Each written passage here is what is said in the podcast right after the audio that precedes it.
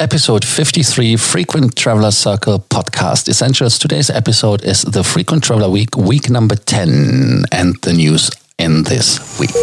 Welcome to the Frequent Traveler Circle podcast. Always travel better.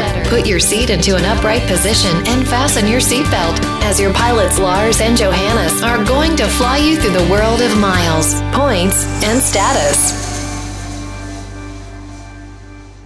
Like the last weeks, the most, yeah, the most bothering topic was, of course, the coronavirus. And the coronavirus is suffocating the airlines. The first airline which closed their business was Flybe.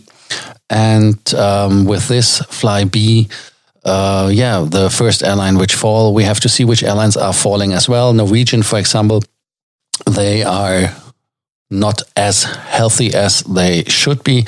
Maybe they are a candidate, but they have a rich backing as they got just the backing for their operations with the long haul fleet. Um, next one in line could be Alitalia because they are giving us signs from Italy that they are now selling Alitalia in parts. So it's not anymore the full package you have to take. An advantage maybe for Lufthansa. And uh, the IATA people are telling us that they think 113 billion US dollars will be the estimated loss. So uh, 20% more. I don't know if the number is right because if the year goes on like it goes now, that is a very, very moderate uh, evaluation. I think it's getting more and more tougher as it is a vicious circle which starts spiraling faster and faster for example, when you ordered aircrafts, you have to take them, you have to pay the leasing rates, but you have no availabilities uh, to make them full. Even you have to have sometimes the so-called ghost flights, which cost you money. What is a ghost flight? A ghost flight is from A to, for example, to London Heathrow. A is any airport um, an airline comes from because otherwise they could lose their slot.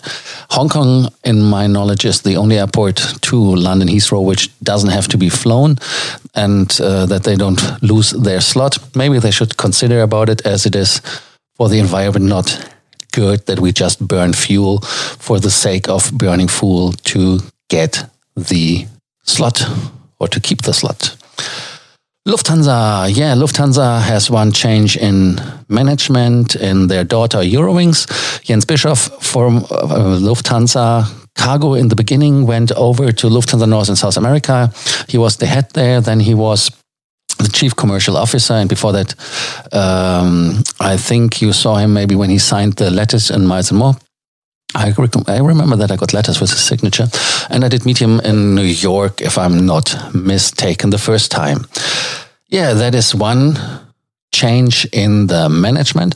Then another change in Lufthansa is the A380 fleet will be grounded until the summer. Yes, um, all the 14 A380s um, they are considering to put on ground as they has, have only 35% occupancy and uh, that is something which is really, really a hard thing. But um, as they said in 2019, they are anyways trying to get rid of the A380s. 2022 to 2003, they want to get six back to Airbus as part of the deal for buying the 350s. Um, so we will see what is happening there. Then another topic which is in Lufthansa very interesting, you can now change regardless of the booking fare the timings of your flight. So you can think about another time you want to fly and Lufthansa will rebook you on any flight once for free if the flight is uh, until the 31st of March. Uh, the ticket and um, I think it has to be until end of April, if I'm not mistaken here. Then another topic which is um, very interesting in in my opinion, not out of the world of um, coronavirus. It is the Vistara jet from India. Vistara is a brand which is kind of new, in my opinion, one of the better ones. Very nice uh, interior cabins. They got their 787. They want to fly uh, to Europe and to the US. And for that, they have the 787. They've shown us now the business class with 30 seats in a one to one seating area. And they have uh, a premium economy. In the premium economy, they have 21 seats, which have a 232 seating. And they have a very lovely economy class. I like the color scheme it is um, with uh, 12 inch IFI monitors. They have a power outlet. So they are orientating themselves to Star Alliance. Maybe we see them soon as a Star Alliance member. That would be kind of interesting. Another interesting and, yeah, kind of a running gag already the airport in Berlin. And it's finally set to open at the 31st of October 2020. And how do we know it? Because some airlines leaked that uh, they are flying to Berlin Airport, or how it's called Berlin Brandenburg Airport, BBA, or the abbreviation in code is BER. Yes, the Lufthansa Group has scheduled flights and uh, they say that from the 31st of October, they can come. The first airline from Lufthansa Group will be on the 4th of November arriving. It will be Eurowings. And in the night from the 7th or on the day of the 7th of November to the uh, 8th of November, maybe earlier, Lufthansa is swapping the airport. They're going not anymore to Tegel. They will go to Berlin Brandenburg. You can see it, like I said, the location indicator would have been before TXL, Tango X-Ray Lima. Now it is Bravo Echo Romeo for Berlin, much more easy. So you will see that you have there a new airport you can enjoy. Maybe we don't know. It's still not open, but I'm looking forward to it to be open soon. Another topic of airports is uh, maybe the whole situation in London Heathrow is for Lufthansa hub Frankfurt good as London cannot build the third runway. Uh, then Amsterdam cannot do anything. But Frankfurt, they are building Terminal 3 and uh, they will get a train access to Terminal 3 uh, so that can be for London Heathrow a little bit a situation. Maybe they will cry that they don't have more 380s because the slots still get, will be restricted. We will see.